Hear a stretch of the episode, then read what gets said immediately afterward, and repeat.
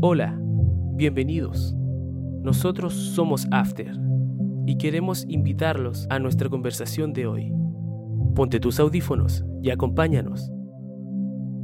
Hola amigos, ¿cómo están? Bienvenidos a otro capítulo de After. El día de hoy estamos felices de, de estar aquí. Eh, el día de hoy estamos grabando de otra forma distinta. Estamos eh, aquí presencial. Presencial. Estamos Así de invitado tenemos a Nachito. ¿Cómo estáis Nachito? Bien, aquí estamos. Tenemos a Cristóbal. Hola a todos, ¿cómo están?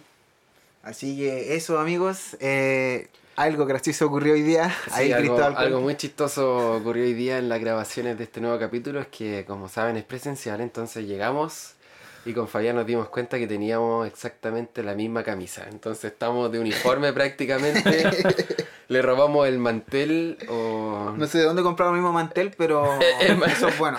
El mantel porque es cuadrillé. Sabemos que hay un buen vínculo, parece aquí. Falta el Nachito nomás que Sí, se compre voy la a tener la que comprármela para, para estar uniformado. Claro, Se va a ser próxima- el uniforme de After. En las próximas fotos vamos a salir con este mantel de, de ropa.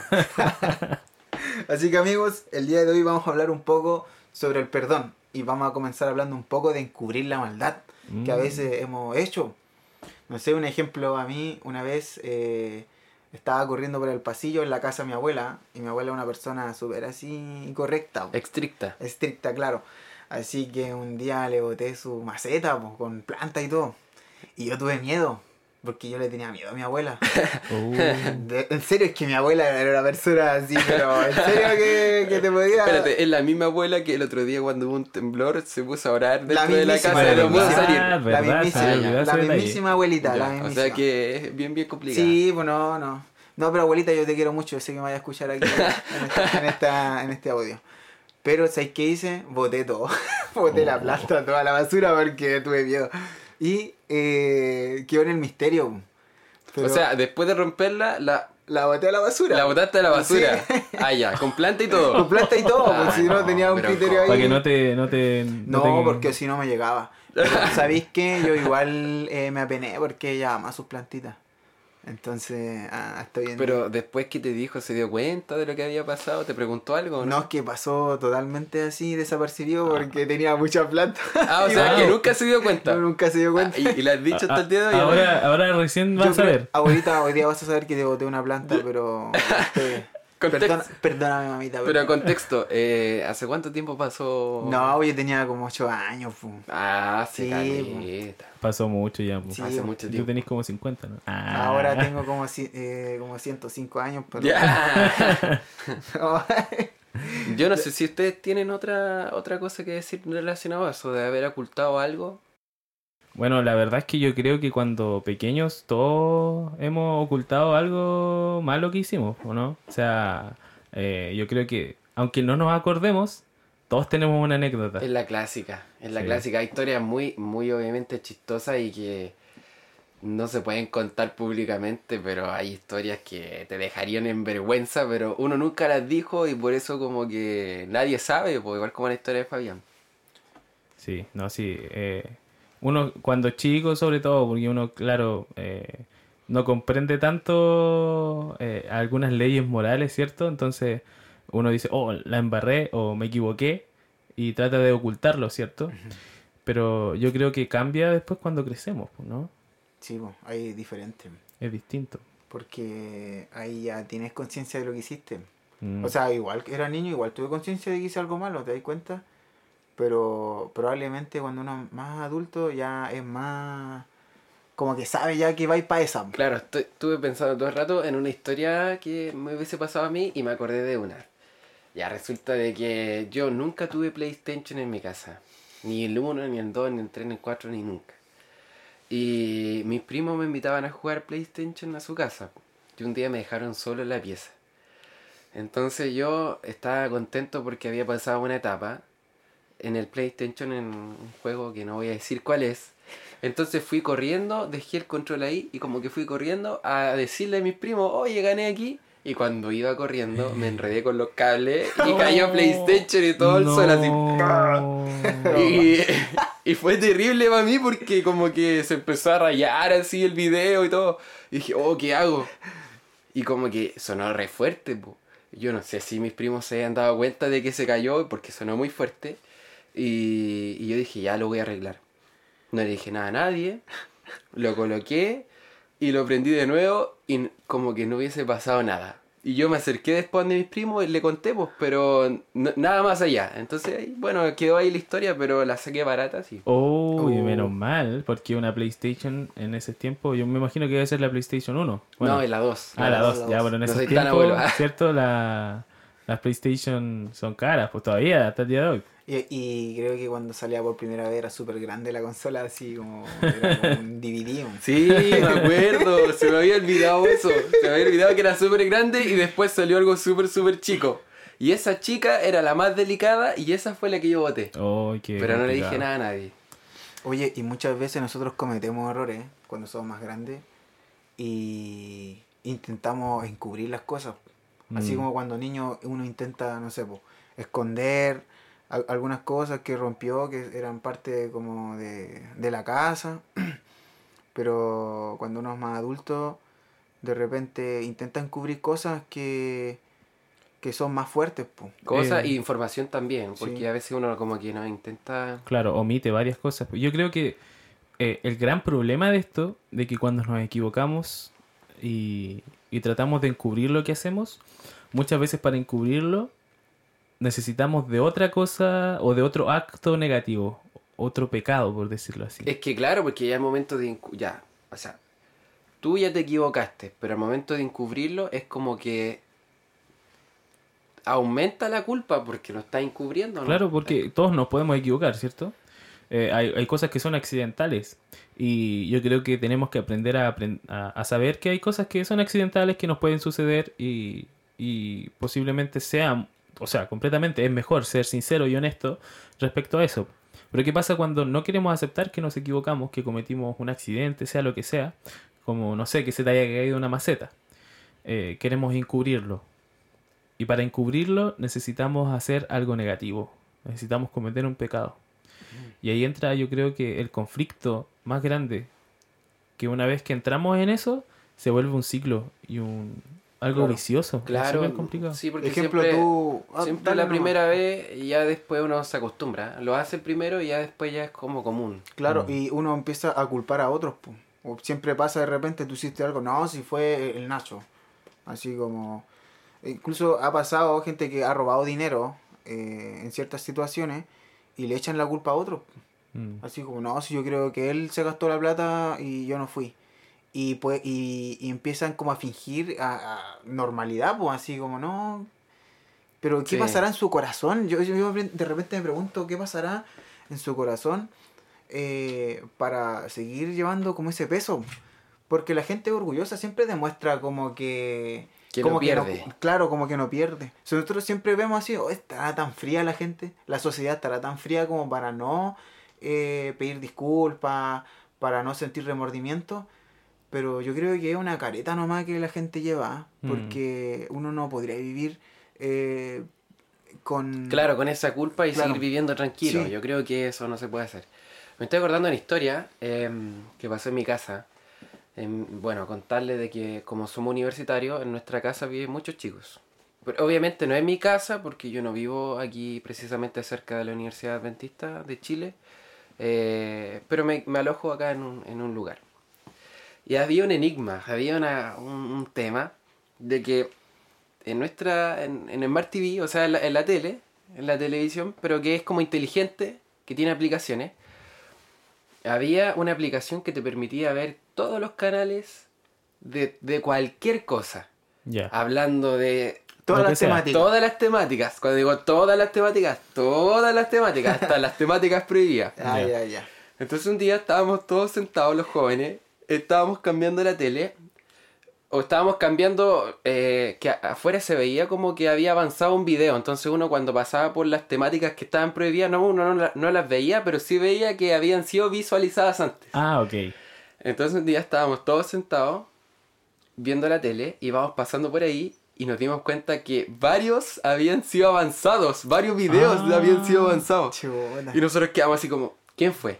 ¿Fuiste tú? ¿Fuiste tú? Porque el, Smart TV está en el centro de la casa, pues como público, ni siquiera es como que alguien lo puede ocultar, pues. Y así que ahí ese enigma nunca se pudo solucionar porque siempre decíamos, fuiste tú, no, tú fuiste, tú fuiste. Me salió Claro un gallito. son, me son salió varias personas. pues. Oye, pero ¿fue personas. alguien de ahí? ¿Habrá sido alguien de ahí del mismo No grupo? sabemos porque conversábamos sinceramente, o sea, yo...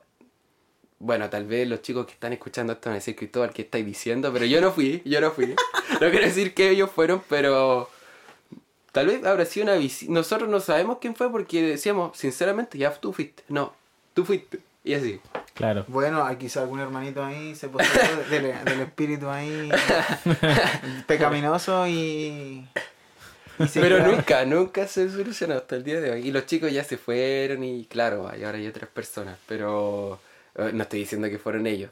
Tal vez Mm. habrá sido que otra persona tenía la cuenta también y bueno. Pero Bueno, cosas que suceden. Yo creo que hay necesidad de perdón también, Mm. porque llevándolo como a, a cometer cierto un acto negativo, eh, la gente busca de repente perdón de otro. O- De repente pensamos que quizá el tipo que hizo algo malo en la cárcel eh, se le odia, ¿no? Se le odia totalmente por el acto que hizo, pero realmente sentirá ese remordimiento en su corazón, la gente será feliz así. ¿Sabes qué? Tengo. Me recuerda a una historia. Esto que estamos hablando. La historia de David. La historia de David cuando ¿Cuándo? quiso encubrir su pecado con, Ah, ya, ya, ya. con Betsabé, ¿cierto? con Sí. Ahí- la clásica. La clásica. No, y clásica y horrible la situación también. Pues sí, Mm. tampoco fue algo que, que haya sido como pasado desapercibido. No sé si tienes algún texto bíblico, Cristóbal, que nos O pueda... sea, sí, para nuestro amigo hacerle contexto, esta historia se encuentra en, en 2 Samuel 11, que lleva por, por título, al menos en mi versión, es David y Betsabé. claro. Mm. Bueno, y comienza diciendo que eh, era la época en que los reyes salían de campaña. Pero aquí está el problema porque David se quedó en su casa. Y entonces, eh, como había dicho, ese había sido el, el inconveniente porque todos sabemos que después salió y comenzó a pasear con, por su pequeña casa, entre comillas, por, su, por su palacio y vio a, en este caso a, a Betsabé. Todos sabemos que tal vez no fue muy buena, muy buen paseo con buenos términos. No sé si se acuerdan más Claro, esa sí, historia. porque la mujer estaba ahí... eh, Estaba en condiciones, ¿cierto? Parece que no tan favorables, ¿cierto? Estaba bañándose. Claro, Eso dice la estaba bañándose. Entonces. y el hombre ahí estaba de espía también, no... Haciendo la de... Eh, yo creo que ya ahí empezó mal porque Claro. la quedó mirando. Ya esa cuestión es Claro. como Claro. que yo creo que está mal. Está Claro. mal. ¿No será que estaba como en un estado de ocio igual? Yo creo que hay que estar igual. Ocioso de estar en la casa y tener que tiempo para estar mirando a la vecina y, y estar tramando quizás esas pequeñas fechorías pervertidas, se podría decir igual, Mm. eh, para poder realizar eso. Es que yo creo que yo creo que sí, porque yo mm, a ver, pensemos en David. Tenía esposas, ¿cierto? Muchas. Entonces, tenía concubinas también. Es que tenía casi a todo, a, to- a todas las, iba a decir hembras, a las mujeres. Cuidado que te están escuchando Sí. ahí y se van a bajar Perdón, contigo. perdón, no se enojen conmigo, pero en realidad David tenía muchas mujeres. Pero justo se está fijando en la mujer de, de un comandante, pues, de, de un amigo, por decirse claramente. Claro, es que es interesante porque no sé si no sé si es tan así, tal vez algún amigo teólogo me va a corregir, pero yo leí toda la historia de Samuel y Reyes y toda la historia de David.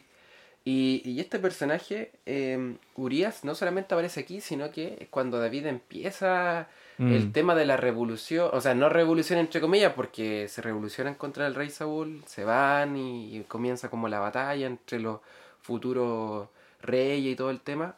Eh, Urias lo acompaña.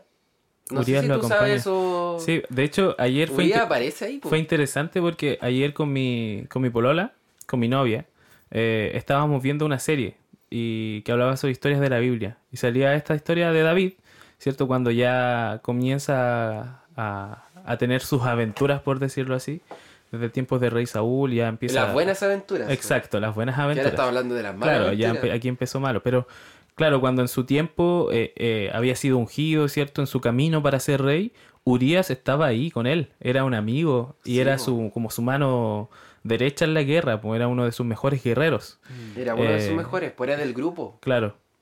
Entonces, es interesante eso, porque más que solamente un soldado, era parte de su grupo quizás de amigos. Claro, eh, por eso es aún más grave la historia. O sea, ya, tú lees solamente Samuel 11 y ya te, te, te, te- O sea, como que piensas que es grave.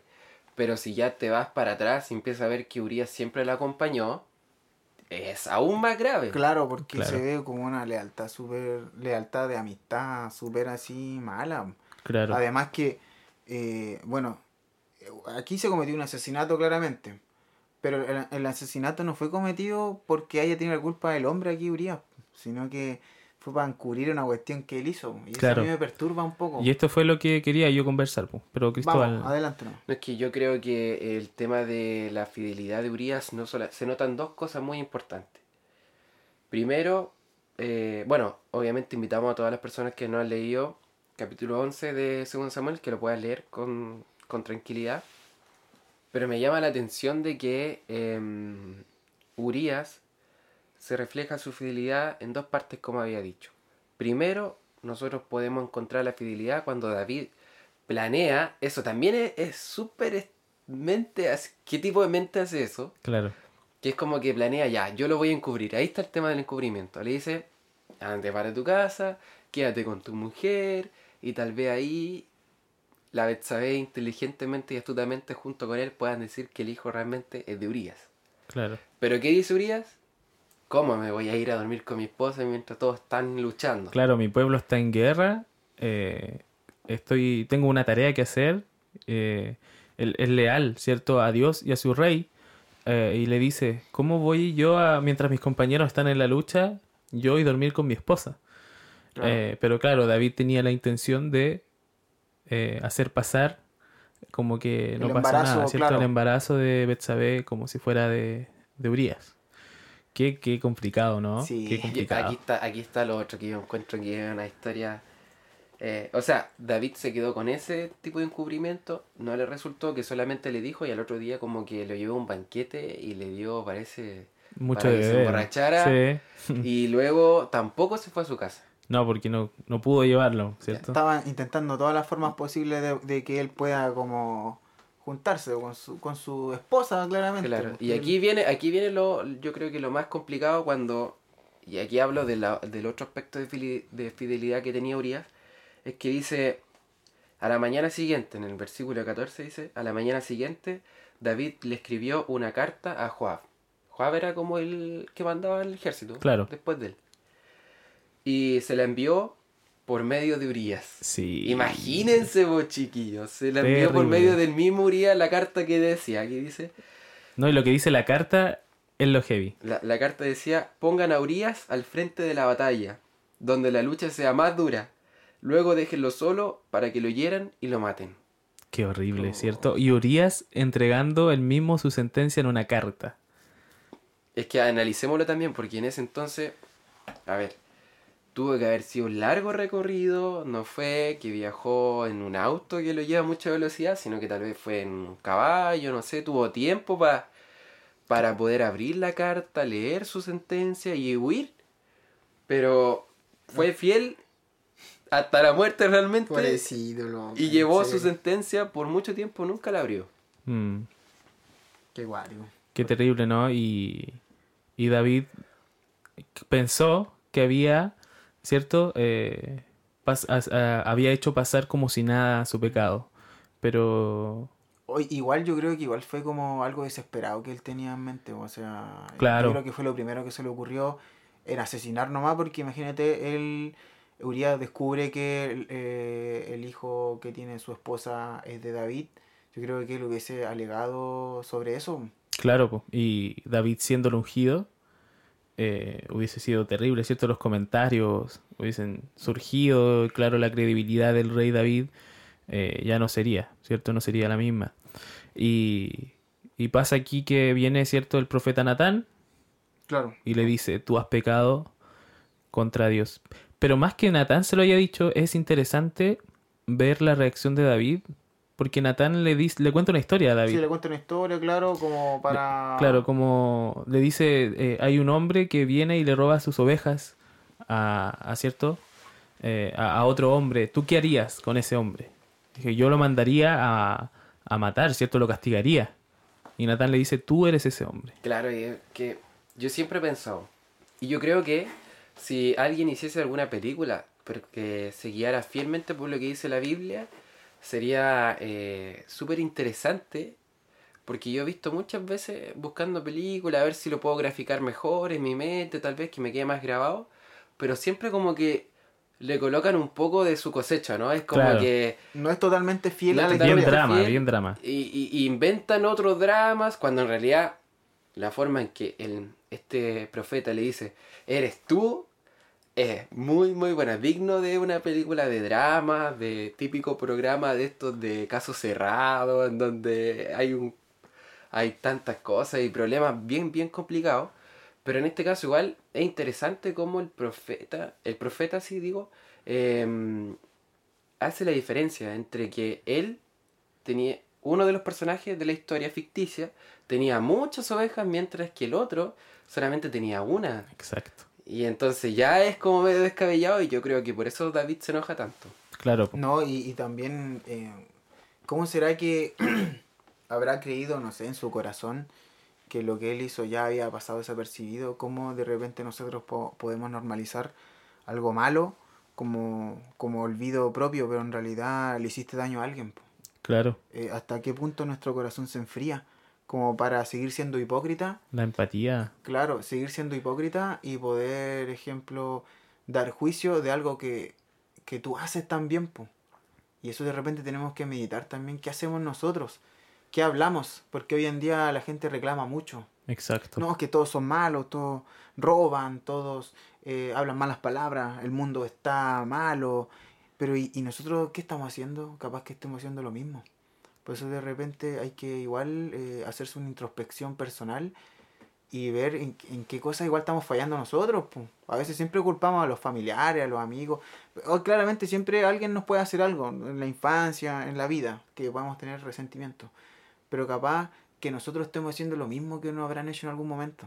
Por eso Mm. yo creo que igual esta historia nos hace meditar de que nosotros podamos ser claros también con Dios y que seamos sinceros porque a veces igual actuamos como que fuéramos eh, correctos, pero en nuestro corazón estamos haciendo lo contrario. O ya lo hemos hecho, pero lo encubrimos.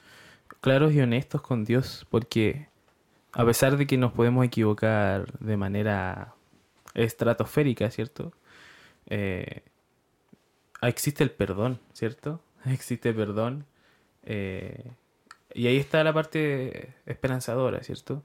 De que David se pudo haber equivocado de una manera muy grande, ¿cierto? Incluso mandó a asesinar a alguien por, or- por, por ordenanza de él, que al final es como que él hubiese matado a, a- a su amigo, ¿cierto? Claro. Eh, pero nos podemos dar cuenta de que a pesar de, de- de todo esto que David hizo, y que también tuvo una tuvo un castigo, ¿cierto? Tuvo, tuvo una consecuencia, que después Betsabé quedó embarazada, ¿cierto? Eh, tuvo, tuvieron a su hijo, eh, pero el hijo falleció. Pero Natán le dijo a, a David que iban a tener otro hijo, ¿cierto? Así es. Otro hijo. Eh, A mí, a mí, disculpa, Nacho, yo eh, pienso en que nosotros podemos ocultarlo frente a la gente. Mm, Pero el capítulo anterior a, a- a la historia que tú precisamente estás mencionando, en el último, último capítulo, o sea, el último versículo digo, es que termina así como, sin embargo, lo que David había hecho le desagradó al Señor. Y ahí viene toda la historia. Ahí viene la historia. Entonces, ya desde ahí Dios iba siguiendo ya los pasos. David ya lo había ocultado, pero el Señor ya lo estaba siguiendo, puso su profeta con la historia que tú mencionaste, y ahí le dio la sentencia, ¿cierto? Una, una sentencia súper grave también le da sobre el tema de la familia, que va a traer el mal a la familia, y la espada y todo el tema. mm. Pero finalmente está el mensaje de esperanza, como tú bien dices. Y algo importante es que David dice, he pecado contra Jehová. Y se da cuenta de su error. Yo creo que David estaba tan cegado por encubrir su pecado que no se daba cuenta de que a pesar de que él haya sido el ungido y todo, se trataba de agradar a Dios, ¿cierto? Se trataba de agradar a quien, quien lo ungió, ¿cierto? A quien lo, puso como rey. Y ahí David dice, he pecado contra Jehová, me he equivocado. Y hizo ayuno incluso. Y todo después de que le dijeron, tu hijo ya va a fallecer. Pero claro, finalmente su hijo fallece, pero Dios le da otra oportunidad. ¿Cierto? Claro. Dios le da otra oportunidad. Y, y, eh, David, ¿cierto? Ya aprende de su error. Eh, y creo que es una, una lección importante para todos nosotros, de que podemos encubrir nuestro pecado, nuestro, nuestras falencias, nuestros errores frente a la gente. Es cierto, ¿ya? Podemos encubrir de mil maneras eh, todo lo que hacemos, pero frente a Dios no podemos, porque Él lo ve todo. Así que, Es que además como lo ve todo, entonces uno dice, lo ve todo, pero todo, todo. Entonces, Exacto. o sea, ya Todo. es complicado, Claro. porque nosotros tal vez vimos en la historia también de mismo David, que lo estamos usando como ejemplo, nosotros vemos una, una parte, mm, pero la gravedad real, real de la situación, el Señor la vio toda, desde el comienzo, desde los pensamientos de David. exacto. Ve el más mínimo detalle, cómo estaba su corazón en ese momento. Claro, y él sintió también los sentimientos del mismo, el Señor digo, también sabía del, del corazón de Urias cómo era, Mm, sabía sus sentimientos, sus pensamientos, sabía la historia de Betsabé, sabía todo, todo el contexto. exacto. Entonces, aún así que el Señor lo haya perdonado, le haya dado, eh, claro, un castigo, pero aún así le perdonó la vida y siempre lo siguió ayudando después. Exacto. Entonces, eso lo encuentro Claro. interesante de que él perdone eso. Sí, oye, y todos necesitan eh, perdón, po. Todos necesitamos. volviendo perdón. nuevamente como a lo que había, había dicho y mira el mismo eh, rey David habla en Salmo y el que puede también eh, corregirme lo puede hacer dice en Salmo 55 22 dice así echa sobre el Señor tu carga y él te sustentará él nunca permitirá que el justo sea sacudido Mm, algo que escribe él mismo. Pero te das cuenta que a pesar de que él ser un gran consejero, haber sido una gran persona, un rey, igual se equivocó, po. porque somos humanos. Y a pesar donde, no sé, estemos, donde Dios nos ponga así, no sé, en algún momento, un gran trabajo, con un gran sueldo, con un gran mando, eh, tenemos que darnos cuenta que necesitamos más de Dios. Así es. No menos, sino que más.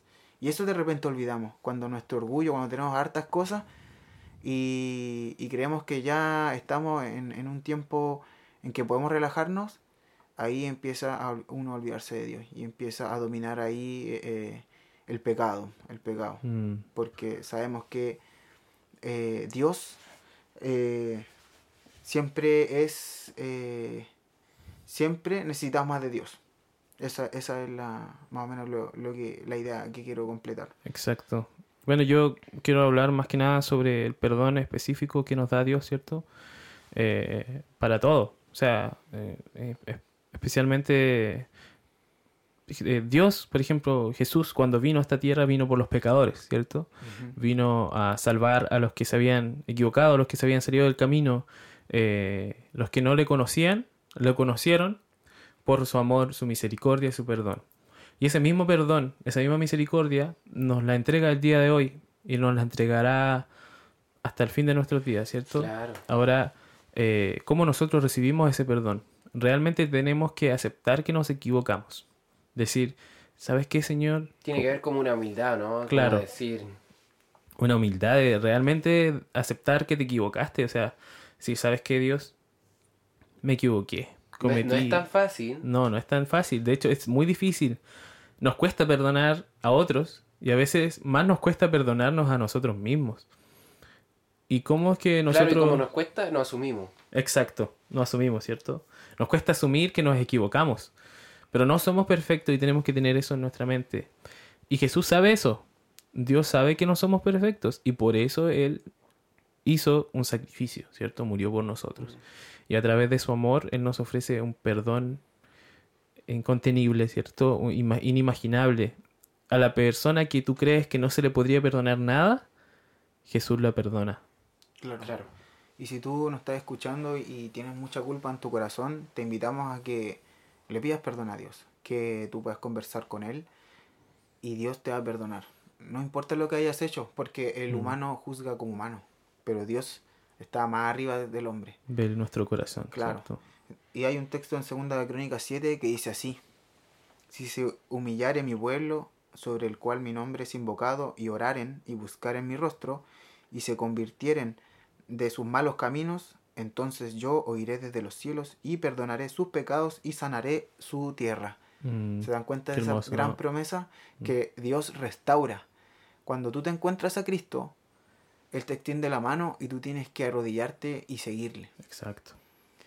Eh, contarle todo lo que, que has hecho y el Señor te va a perdonar y Él te va a restaurar totalmente. Día a día, ¿cierto? Sí. Claro, y además es súper lindo cuando uno realmente confiesa.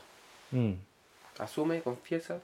Es, es- es un momento difícil, un momento difícil donde nuestro corazón se abre realmente y puede incluso salir con llanto, angustia, pero la paz que te da el Señor después de realmente recibir perdón es pero inimaginable, ¿cierto? Es, es gigantesca, una tranquilidad tan grande que podemos tener de saber, Dios me perdonó, Dios me, me- me dio tranquilidad, me dio paz. Entonces, de verdad, no importa eh, lo que hayas hecho, no importa lo que hayas hecho, el Señor te puede perdonar. Solamente tienes que aceptarlo, tienes que aceptar que hubo un error, no importa, todos nos equivocamos, todos somos imperfectos, ¿cierto? Pero Dios nos puede perdonar. Así es, Dios nos puede dar una nueva eh, vida, Oportunidad. oportunidad, claro, Exacto. un cambio en todos los sentidos. De- Pero, para antes de concluir, yo creo que uno tiene que decir, si David mató a alguien, se llevó a la esposa de otro, hizo muchas cosas malas, y si lo perdonó a él, nosotros que no no hemos matado a nadie, entonces también Dios nos perdonará cualquier cosa que O nosotros sea, podamos realmente hay perdón para todos. para todo y para todo, Exacto. para todo. claro, O sea, obviamente si uno se pone tan duro de corazón ya el perdón ni siquiera te alcanza, por eso es como que no es perdonable, pero pero hay perdón para cualquier cosa. Exacto. Así es, amigos. Así que este ha sido el capítulo de hoy. Eh, Dios les bendiga a todos. Así que nos los esperamos en el próximo capítulo de After. Así es. Nos vemos. Chao, que estén bien.